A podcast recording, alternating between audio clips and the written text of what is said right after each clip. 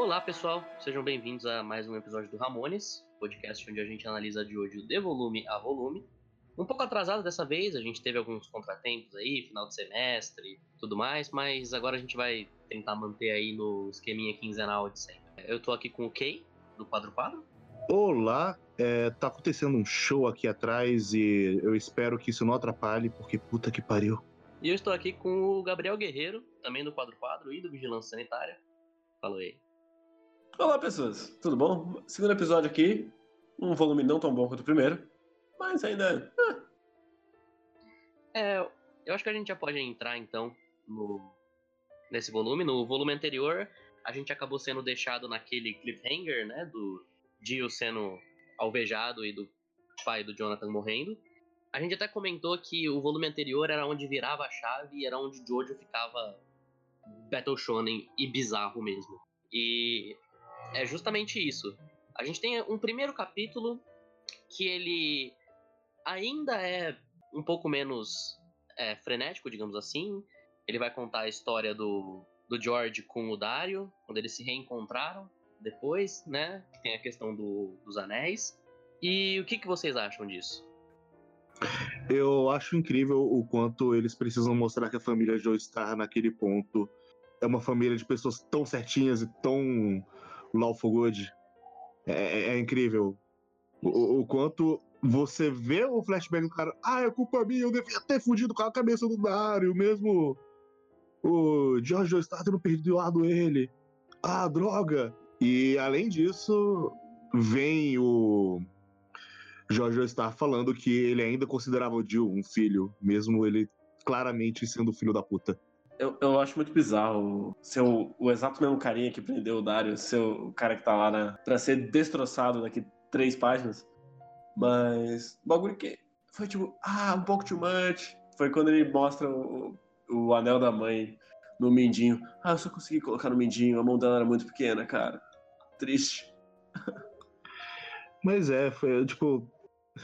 Eu, eu, eu acho interessante e estranho o quanto o Araki leva para as últimas consequências a bondade dos Joestars. É, nesse ponto ele tá trabalhando com arquétipos ainda. Os Joestars sim, são sim. os honrados e o Brando são o bando de filho da puta, digamos assim. E, e, é muito engraçado o Speedwagon falando: normalmente eu odeio gente assim, mas agora eu gosto. Eu tô aqui ocupado, olhando para as pessoas, ficando muito triste, então. É.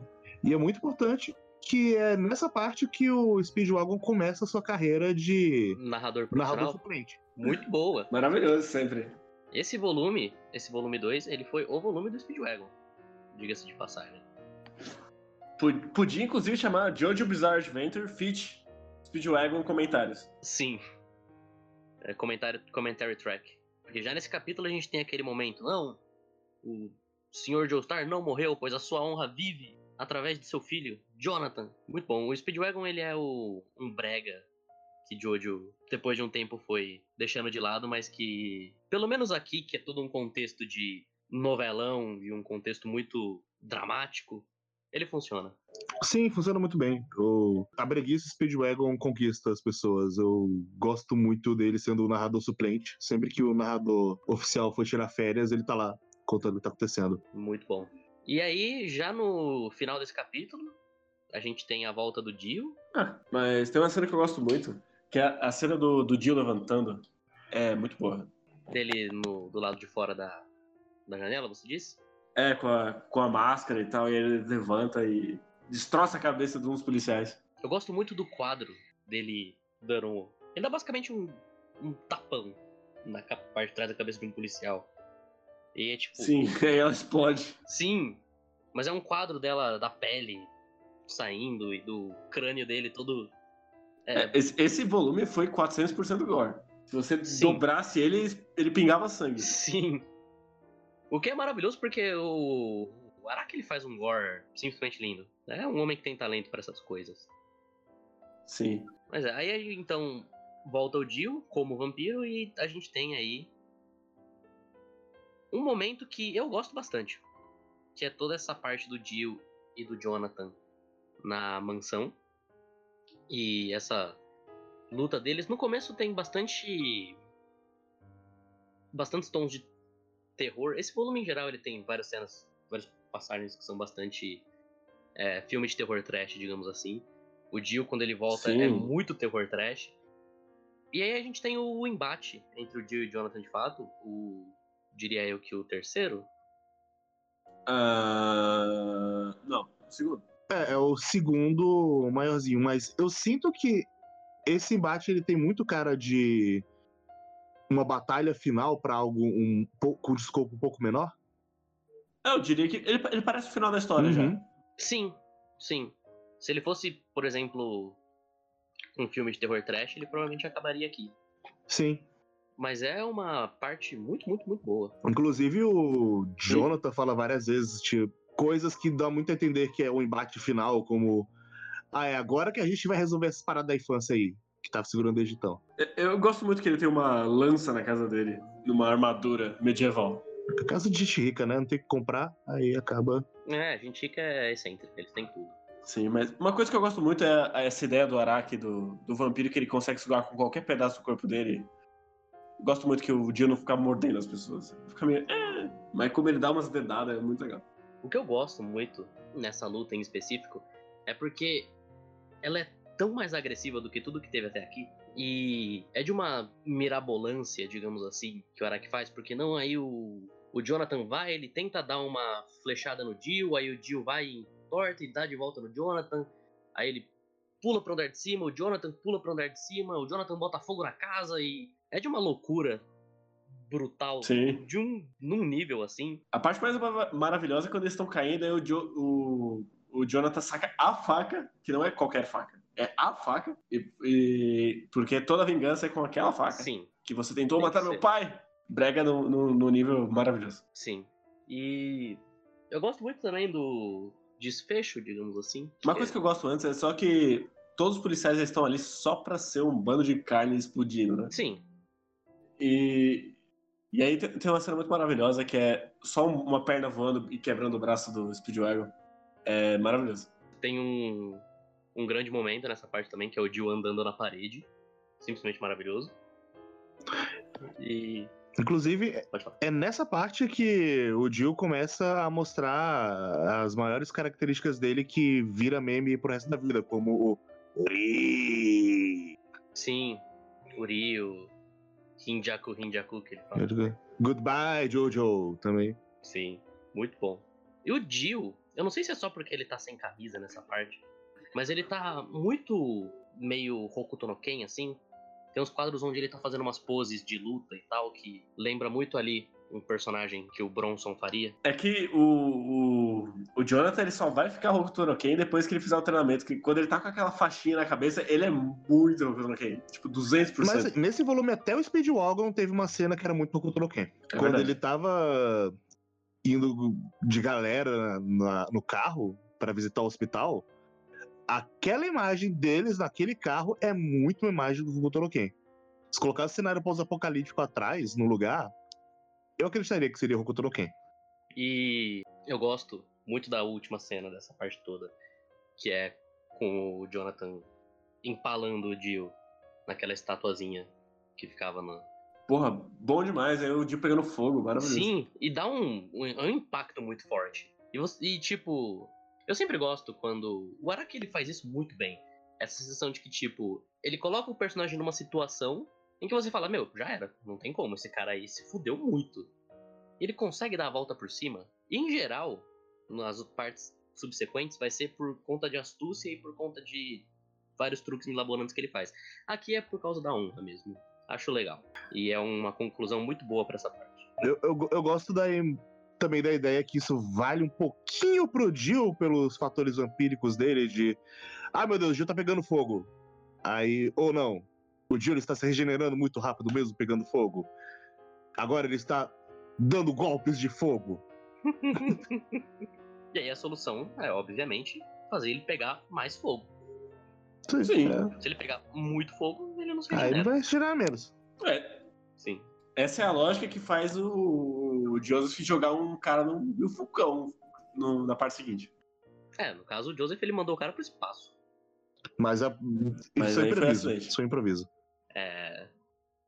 Fechada essa parte, a gente tem um capítulo protagonizado pelo Speedwagon. que é Sim. sempre muito legal. Cê- é, Eu gosto que esse capítulo termina com ele falando: Como esperado, eu fui inútil. Sim. Não foi inútil na casa, diga-se de passagem. Ele não tá reconhecendo que ele foi inútil na casa, ele tá reconhecendo que ele foi inútil ali naquele momento. Aham. É porque antes ele, ele tava muito esperado até o Jonathan se jogar na janela e falar: Ai, meu homem está vivo. Sim. Está tudo bem agora. E, e o Araki, ele não consegue dar. A partir daqui, o Speedwagon ele não vai ter um momento de glória dele.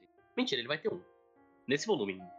Mas. Ele chega no hospital e os caras. Speedwagon, você não está apto a andar. Não, aquele homem se sacrificou e salvou a minha vida. E ele desce do- da carruagem e já cai de cara no chão. Ele fica. Ah, minha bengala, minha bengala. Mas aí a gente tem o grande retorno da Erina. O que. Grande retorno.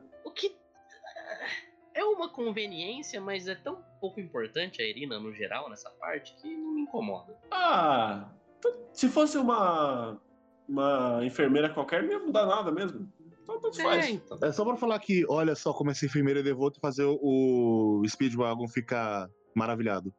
Sim, Ela, é, ela é muito fria, mas ela está tratando ele até de madrugada. ela já deve ter esfregado ele com água fria por centenas de vezes. A mão dela está Com rugas. com ferimento, com pulgas e ferimentos. E aí ele se retira de uma maneira elegante. Enquanto ele fala que está se retirando de uma maneira elegante. Sim. Porque se você não avisar que você está fazendo, como é que alguém vai saber o que você está fazendo? De fato. Esse é o segundo melhor quadro do Speedwagon no volume. Atrás apenas do quadro onde o Jill está invadindo a casa. E o Jonathan fala: Meu Deus, até o Speedwagon está com medo. Eu achei que era o quadro dele esquentando o braço do, do Zé Pérez com a barriga. Maravilhoso também. É o, é o único momento de glória que o Speedwagon vai ter daqui pra frente. Foram dois quadros de Golia. E aí entra o Zepelli, que eu também acho meio forçada a entrada dele. É, é completamente Nossa, é muito. É, Sim, tava ali virando a esquina, aí, opa, aparece. Parece quando você tá fazendo um jogo no RPG Maker e você não sabe como colocar os party members, aí só aparece. É, é realmente um grande. Ah, eu preciso dar um poder pro Jonathan, né? Ah, como é que eu vou fazer isso? Hum, tem um cara ali sentado na mureta. Ah, ok. comendo Tá bom, um lanchinho, de boa. Eu gosto de toda essa cena de apresentação do Zepelli, só me incomoda realmente ele ser do nada. E ele só literalmente começar a expor tudo. Tipo, ah, Sim, Jonathan, nossa, é horrível. O Jill não está morto. Jonathan, deixa eu contar o meu, meu passado triste aqui pra você, Jonathan. Pois é, meu pai, velho. Meu pai virou vampiro, cara. Essa máscara. Há muito tempo eu tava lá de boa, navegando com meu pai. No meu barquinho. Aí meu pai decidiu colocar a máscara. Aí meu pai virou vampiro, né? Aí eu queria destruir a máscara. Aí eu vi na revista de fofoca que você tava brigando aí com o seu irmão adotivo. Eu vi falar que é pra você bater no seu irmão, porque eu tô ligado que ele quer te bater também. Então vocês dois aí vão se dar bem na porrada e vai destruir a máscara. É nóis? Sim. É Cara, nóis. é muito, é, muito, é muito bizarro, porque, tipo, a máscara já tá com os, com os dois, tipo, tem, tipo, 20 anos. Mas ela tá no flashback do Zé Pérez ao mesmo tempo. Eu interpretei que era porque, como ele usa o Ramon e tudo mais, o Zé Pérez, na real, tem uns 80 anos já e. É a impressão que eu tenho também, que ele é bem mais velho. Não sei. Mas é, aí ele fala, tipo, ah não, porque eu estava observando aqui, e aí eu vi o chinês cavando o Dio debaixo dos escombros, a máscara está de volta com eles. Ele não fez nada, por algum motivo, não. Ah, eu só tava assistindo. Sim. Dito isso, é uma apresentação de personagem muito cool. Cara, ele socando o sapo é talvez a melhor cena da história dos quadrinhos. É muito da hora. E ele no laguinho também, com todas as ondas lá do Ramon na água. São páginas que o Araki desenha muito bem. Sim, sim, eu acho engraçado todo a dramaticidade de cada coisa. Já, meu Deus, Sim. você bateu no Joe Star, caralho! Ele tá machucado. Meu Deus, o seu soco em mim me deixou muito melhor. Ó, é, é- é- é muito coisas que o Kenshiro faz no Hokuto no Ken também de. Ah! Você teve um ponto de pressão que agora você tá curado. Sim. Ele, ele basicamente fez a mesma coisa. Sim. esse é talvez o volume mais Hokutroken da história de Jojo. Sim, sem dúvida. Talvez o próximo. Porque no próximo que o Jonathan ele usa aquela roupa que é 100% Kenshiro, mas. É, eu gosto muito que. Eu ele consigo é curado. levantar essa pedra. Exato, eu gosto muito. Eu gosto muito dessa parte da pedra. É Eu uma gosto dela principalmente pesada. no anime, porque no anime ela fica um pouco mais escrachada. Meu Deus, eu estou tão curado que eu consigo até levantar essa pedra pesada. Eu gosto de toda a parte dele. Não, você vai bater no sapo! Caralho, é um sapo inocente, não! Meu Deus, você destruiu a pedra. E o sapo saiu intacto. Sem nenhum machucador. E eu nunca entendi 100% a explicação do Ramon, mas eu acho que não é pra entender. Então, Cara, você respira e aí força do sol. o Araki aqui ele tenta explicar de uma maneira um pouco inteligível, digamos assim, mas eu acho que o que importa no Ramon mesmo é essa questão de ser o contraponto ao poder do vampiro. Porque Sim. o poder do vampiro, ele puxa as coisas de fora pra dentro, o Ramon ele puxa as coisas, ele manda as coisas de dentro pra fora. Que, de novo, tematicamente, o Araki ele tá pensando bastante no que ele tá fazendo com esses personagens e com esses poderes. Não tá pensando muito na história, mas ele tá pensando o que, que ele tá fazendo com essa galera e o que, que ele quer que cada um represente ali no meio. Sim, ele, ele pensa muito em conceito. Sim. O que é uma coisa que o Araki sempre fez bem, eu diria. Poder e o que o poder representa para o personagem. Assim, sempre um pouco. É, assim, ele faz muito bem pra os personagens que mais importam na cabeça dele. Sim, mas pelo menos ele tá acima da média. Pelo menos ele tá pensando. Por que, que esse cara vai ter um poder assim? Porque ele é isso. Ah, ok. Ah, isso aí eu, eu posso. Principalmente considerando qual é a média, eu posso conceder que ele tá assim. E aí a gente tem o, o final desse segmento, que por algum motivo volta o chinês, só pra tomar um murro na cara e ir embora de novo. Depois ele vai voltar mais uma vez. Eu fiquei muito confuso com o chinês aparecendo pra tomar um murro na cara e ele. Ah, Gil, levei um murro na cara, cara. Sim! Foi tão aleatório. Mais aleatório que só- isso, só ele reapresentar a porra do Jack Stripador de novo. Ah, mas aí é porque o Jack Stripador, ele. Virou zumbi. Ele é, ele é uma das pessoas que não tem nada de bom dentro dele. Não, ma- Assim como o Dio. mas o problema é você colocar uma narração em off do, do apresentação do Jack Stripador, sendo que você já Ah, fez sim, isso sim, sim. no volume 1. É porque vai que você esqueceu, né? Ah, mas então você não bota no volume 1. Você só bota agora. Você vai usar ele. Ou vai que o Araki esqueceu. O Arak esqueceu. Eu tenho certeza que ele Não, eu esqueceu que ele que ele- apresentou. Eu acho que ele. Eu acho que ele achou que ele tava fazendo foreshadowing. Ah, não tava. Não tava. Mas. Se ele tivesse tirado essa parte do, da apresentação da segunda vez, aí seria mais legal. Sim. Aí você ficaria, caralho, é verdade, ele mencionou o Jack Stripador aquela vez. E aí a gente entra na jornada deles pra chegar até o Dio. Não, pri- Eles- Primeiro tem a- o treinamento que não é mostrado. E aí ele, ele já Ah, tá sim. fodão depois de uma semana. Sim, ele já começa fodão na real, né? Que tem a cena Dele pegando dele a árvore. colocando a mão na árvore, e aí Uhum. a árvore começa a ganhar vida de novo. Mas depois do treinamento, tem a parte do chinês, o chinês vai embora, eles deixam o chinês ir embora para que eles possam chegar até o Dio. E aí a gente tem a luta no túnel barra treinamento novamente. Eu adoro como toda essa cena do túnel é trabalhada até a parte do cavalo. Essa talvez seja a melhor luta da parte 1, fora a do Dio. A final do Dio. Possível. Hum, ah, Eu gosto mais, por exemplo, da luta do Jonathan e do Dio na casa do que dessa. Porque isso aqui não foi uma luta. O Jack Stripador ele é esse personagem pra gente ver como o Jonathan tá fodão agora. Ver como o Jonathan tá fodão e ver como. Olha só, o Dio ele tá recrutando pessoas malignas. É, e Oh, esse é a Deus. única pessoa maligna que vai dominar o mundo. ele, ele- ele, nesse ponto, com pouco, tão pouco tempo, ele conseguiu recrutar uma pessoa tão maligna assim. Ah, meu Deus, ele vai dominar o mundo. Temos que impedi-lo. Eu gosto que termina o treinamento, o Jonathan ele tá com umas cicatrizes na cara que só vão embora depois de uns dois capítulos. Eu acho que o Araki achou que ia ser muito trampo ficar desenhando elas. Ah, mó trabalho, né? Mangá semanal, É, se ficar fazendo cicatriz, mó trabalho. Sim. Mas essa parte do Jack Stripador eu acho ela muito legal. Eu gosto muito, principalmente do Jack Stripador chegando no túnel.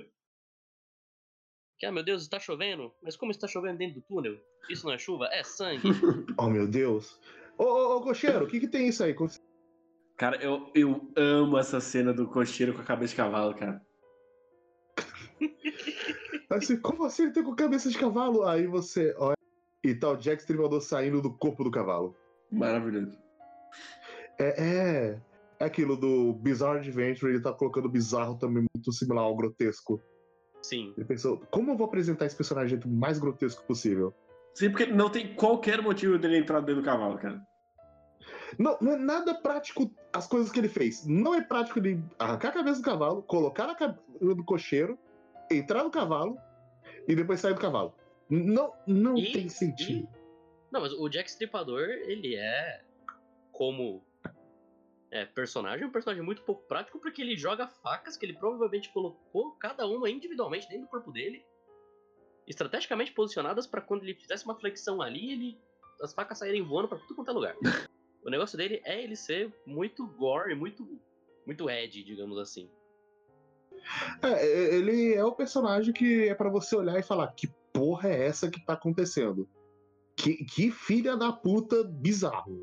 É, é isso. Aí ele toma um socão do ZPL, começa a derreter metade da cara dele. Eu gosto do Zepelli com a garrafa de vinho dele. Muito cool. Cara, é muito. É, é- é- é muito engraçado o jeito que começa a luta. que ele, ah, não, eu vou lutar. Aí ele enche uma garrafa de vinho pela, pela arte de baixo. Porque ele, É porque ele, ele, ele, ele pediu. Esse, teve um setup disso. Que ele, ele pediu saca-rolha, ninguém tinha saca-rolha. Aí ele furou o fundo da garrafa. Eu, por um momento, eu achei que ele ia fazer aquele esquema que o Joseph sempre fez, de usar o Ramon pra tacar a rolha no, no Jack Stripador. Mas ele furou na parte de baixo. Tá ok. É, Não, ele furou na parte de baixo, ele ficou. E os ovinhos na batalha. Sim. Isso é uma coisa que eu não lembrava e que eu gosto muito porque isso vai ligar também com o estilo de luta do Caesar mais pra frente, na parte 2. Sim. Esses disquinhos de água de Ramon. Eu, eu falei, olha só, parabéns, parabéns, Anak. Bom demais. Dito, Aí- dito isso, essa é tipo a última vez que o ZPL é útil em toda a parte 1. Sim. E dito isso, vocês conseguem lembrar isso? Porque, pra mim, absolutamente todos os nomes do golpe do Jonathan é Overdrive. Foda-se. Ah, não, ele Sim. dá, ele dá um socão na parede, é isso. É aquele que você fala, alguma coisa, Overdrive. É, E é sempre uma coisa diferente que ele fala. É, não, o, o Jonathan ele não tem golpes, ele tem socos e é, o que vai mudar a intensidade desses socos é o momento da história. Sim. É o E puto ele ele tem tá. um zoom punch. Ele tem um zoom punch, que é Ah, eu não lembrava desse, dessa ideia idiota de. Ah, eu, eu desloco meu braço aqui eu estico mais o, o soco. Fa- Por quê? porque Cara- o Ramon, ele é Ramon, cara. Mas não, não, Pois é. não, não é o seu osso que, de- que conta o- a distância do seu soco. Tem- seu músculo ele também vai impedir, sua pele também. Você não tem uma pele solta, porra. É, Ramon, enfim, cara. você. é Ramon, cara. Ramon é o poder de fazer o que o Araki achar conveniente. Sim. Mas aí o Jack Stripador ele entra num túnel que a gente descobriu que tinha. E tem o, o grande teste final do Jojo. Não, antes, antes eu gosto muito que ele mostra uma espada e fala: ninguém sabe por que, que essa espada tá aí. Aí você já. Tá, ele vai usar essa espada, né? Ele vai usar essa espada. E aí ele usa a espada. muito. É, é, Eu tô tentando lembrar de momentos do Speedwagon nessa parte, porque se eu não me engano ele tem alguns momentos. Não, o momento do Speed Jugger é logo depois que ele fala, eu quero aprender Ramon também, aí ele toma um soco. E aí o, Ah, o Zé Pérez fala, É. opa, desculpa, errei. Não tem por que a gente gastar muito tempo nessa parte. Foda-se também que hora a gente fala dela. Mas, pra mim, o Zepelli só realmente. Não tô afim. Não, é, Toma aí. ele mandou um foda-se, né? Ah, mó rolê, hein? Sim. Mó rolê. Ele, ah, vou bater em você, essa luta é minha. Algumas páginas depois. Ô Jojo, vai bater nele. Sim. E aí ele, ele tem um momento que ele, que ele sente pela, pelo álcool do, do vinho que o cara tá do outro lado da parede, ele dá um soco e acaba a luta. É. Sim. Antes o Zepelli dá o copo de vinho pra ele e fala: se você derramar uma gota de vinho desse copo, eu vou embora e eu nunca mais volto. Não importa se você derrotar o cara ou não. É que deve ser um vinho bem caro. Não é um cantinho do vale, entendeu? É um vinho caro. Pois é. É um sangue de boi. É, sabe quando você passa pro seu amigo e você fala, não, é só um gole, não é pra você beber meio copo? Então é isso. É, mas eu. Aliás, eu percebi agora, vendo esse que o Jonathan é o único Jojo que é ativamente sempre chamado de Jojo. O. O Joseph também, não? É, o Joseph eu não lembro tanto, mas é porque a partir do Jotaro eu tenho certeza que eles só falam Jojo uma vez, no máximo. Tipo, ah, esse aqui é o Jojo. Aí ninguém mais usa o apelido. O. O Johnny, eles chamavam de vez em quando porque era o nome de. O nome artístico dele. No- o nome de cowboy, né? Mas de fato, o nome de cowboy dele. De jockey, no caso. Ele Era Uhum. o Jockey Jojo. Mas. Realmente, o Jojo ele é o único Jojo Jojo mais Jojo mesmo. Sim. No sentido de ser chamado de Jojo. O Jotaro, dependendo de quem, chama de Jojo. Mas não é todo mundo. Sim. O Josuke ninguém o chama de Jojo. lembro. Nunca. Ah, porque o Josuke, o Araki deu os, os gambiarra dele lá. Falou, ah, é Jojo também. Porque se você colocar os. Os kanji num, Numa posição. de um jeito aí, dá Jojo. Aí, ah, haha, Jojo. Aí ninguém nunca mais dá esse apelido. O Giorno Giovanna, ninguém fala Gio Gio, Fe- Gio. Felizmente, né? em nenhum. ninguém nunca usa esse trocadilho, só o título. E a Jolene só tem um momento de. Só mamãe chama, me chama de. E fala pro ex-namorado chamado de Jojo. E é isso. Sim. Triste. Eu, eu queria ouvir mais Jojos de outros Sim. personagens, mas tudo bem. É, acontece. Mas aí o- eu gosto dessa parte do, do Jack Estripador como um momento isolado ali, mas eu, eu não me lembrava. Porque na minha cabeça o Phantom Blood ele era muito ligeiro. Eu lembrava que ele estendia muito na parte dos cavaleiros, mas eu, eu achava que, tipo, no geral ele era ligeiro. Eu não lembrava que tinha essa parte de Jack Estripador. Eu também.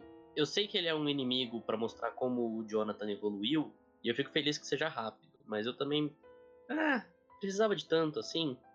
E aí depois vai ter a parte do molequinho. Nossa, esse molequinho, muito bizarro. É muito Cara, estranho. Quem faz aquele tipo de armadilha de se lançar e pegar a carteira? Ele pega a bolsa e aí ele usa o, o negócio da armadilha pra voltar e escalar a parede. Muito bizarro. Eu gosto que um pouco antes também o Araki ele mostra essa cidade. Aí ele mostra, tipo, ah, essa é uma cidade habitada, não sei o quê. Mas ela vai pro caralho daqui a pouco. Porque o Jill está aí.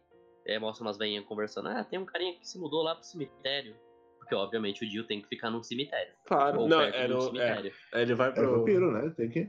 Vampiro. pro castelo lá do cemitério ele já tá engolindo a quinta mina. Inclusive, tem uma cena que eu achava que era nesse, nesse volume, mas é no próximo. Que eu tava no hype pra rever ela, porque é uma das minhas cenas favoritas, mas é no E tá, tem o- a cena do Speedwagon, a cena do molequinho, e aí eles reencontram com o Dio. Tá. Acho um momento maravilhoso ele no manto de pedra contra a lua. Acho um momento maravilhoso. Eu gosto muito da frase de você já regenerou seu corpo desse jeito, desses queimaduras? Que significa que você. Quantos humanos você devorou pra conseguir fazer isso? Ah, Quantos É um- foi? Você lembra de quantos pães você comeu na sua vida? é um Seu momento monstro! clássico. É o bom momento Muito que ele, ele, ele, virou vampiro, tipo, ontem e ele já tá foda-se. Sim, não. Agora ele é da, da elite da maldade, como ele mesmo disse. Eu gosto muito da do quadro do Zé Pele socando o Dio na contra a lua e o Dio jogando a cabeça pra trás e parando com uma mão só. Esse momento é maravilhoso demais. E aí o braço do Zepel explode. Porque o, o cara chinês chegou ontem, o Dio já conseguiu tomar todas as contramedidas contra ele. Sim. O cara chegou com a cabeça derretendo e falou, parece quente. E aí foi o suficiente. Não, rapaz, precavida. Eu gosto dessa parte, mas eu também acho que talvez fosse mais é, dramaticamente forte se realmente o Jonathan e o Dio eles só se encontrassem no final. É, Eu fico com essa sensação. Eu acho que esse já podia ser o final, assim. Não precisava do, do Tarkus e do outro cara lá. Podia acabar agora nessa luta. Ah, não, isso sem dúvida. É, de fato, porque, nossa, se arrasta muito o Tarkus e o Brandford. Caralho. É estranho falar que se arrasta quando o mangá inteiro tem cinco volumes, mas realmente toma mais tempo do que deveria. Sim, aí E- ele, ele mete o flashback da, da rainha morta, totalmente não orgânico. Eu gosto por ser muito, muito tipo, olha como todo mundo era filha da puta. Eu, eu acho muito esquisito, porque, tipo, isso é um poder que o Jill e nenhum outro vampiro usa nunca mais de ressuscitar pessoas. É porque não vai ter mais vampiro depois. Ah, ah, parte 2 mais ou menos, né? E eles não levantam o cadáver. A parte 2 tem uns Pilarman, só que eles não são vampiro. Tem o Santana. O Santana é Pilarman também. Não? Ele é? Sim, é verdade. Ele é. Tem o cara do Ramon lá, que não é Pilar Man, e ele também não ressuscita ninguém. Ah, mas aí, Mas aí quem liga pra ele? né? Mas quem liga pro Tarkus também? Ah, mas aí ninguém tá falando do Tarkus, não, né? É, não. Apesar de eu gostar de duas coisas. Primeiro, o jeito como eles são desenhados me lembra muito Cavaleiros do Zodíaco. Ah, eles são o Cassius, né? Só que São. dois. Sim. E eu gosto que o Araki, ele joga pro caralho qualquer consistência de tamanho quando ele tá desenhando o, é o próprio Tarkus. Sim. Tem uma página que é a espada dele e o Jonathan. E tipo, a mão dele é do tamanho do Jonathan. Sim, é, olhava aquilo e falava, velho, não, não, não é possível que tenha aquele tamanho. O Jojo no primeiro volume que a gente comentou, ele já era bastante exagerado, ele já tinha lá os seus. é, a sua arte bem própria, digamos assim, mas a partir do momento que o Araki ele introduziu essa coisa dos vampiros e ele despirocou dessa coisa da bizarrice, só foi. É que, tipo, E no, aí ele- no primeiro volume parece mais acidental do que proposital. A variação do tamanho das coisas. Sim, Aqui é, Aqui é pra- claramente. Não era tão bizarro. é Ah, claramente proposital aqui. Tem uma cena também que o Jonathan vai dar o soco no chinês, que o punho dele é, tipo, tá muito maior. É interessante. Eu acho que no final, a última coisa que eu quero comentar é só que aquele bonezinho pra trás do Jonathan não combina com ele. Nossa, feio demais, meu Deus. Hum, É estranho. O Jonathan não usaria boné. É, pois é, por, por que você colocou o boné pra trás, velho? É porque Ah. ele é investigador agora. Mas investigador usa boné pra frente. Mas aí, não em 1514. Mas, não, a cartola do José Pérez também é uma bosta. Não dá... Fica horrível sempre. É, mas é porque assim, uma cartola eu acho que é um pouquinho mais plausível do que um boné pra trás. Sim, o Zepelli ele é um. um cavalheiro. Sim, mas o problema é que o Araki ele não consegue desenhar as pessoas com chapéu. Nunca. Ele consegue o Speedwagon. Só. Ele vai aprender a colocar chapéu nas pessoas só na parte 3. Na metade da parte 3. Porque o Jotaro tem chapéu todos os capítulos. E meio chapéu, inclusive. Porque metade daquele chapéu é o cabelo dele. Sim, e no começo é horrível, inclusive. Não sei se vocês lembram, mas o começo do Jotaro de chapéu é horroroso. Eu realmente não lembro. Rapaz. Eu lembro de achar sempre estranho porque o chapéu do Jotaro ele era aquela coisa meio. O. O Jigen, que não importa o ângulo que o Jigen tá, o chapéu dele sempre vai estar com a aba pra baixo, cobrindo o olho dele. E o Jotaro era sempre isso também, o chapéu dele sempre vai estar. A parte de trás sempre vai estar de lado pra mostrar o cabelo dele.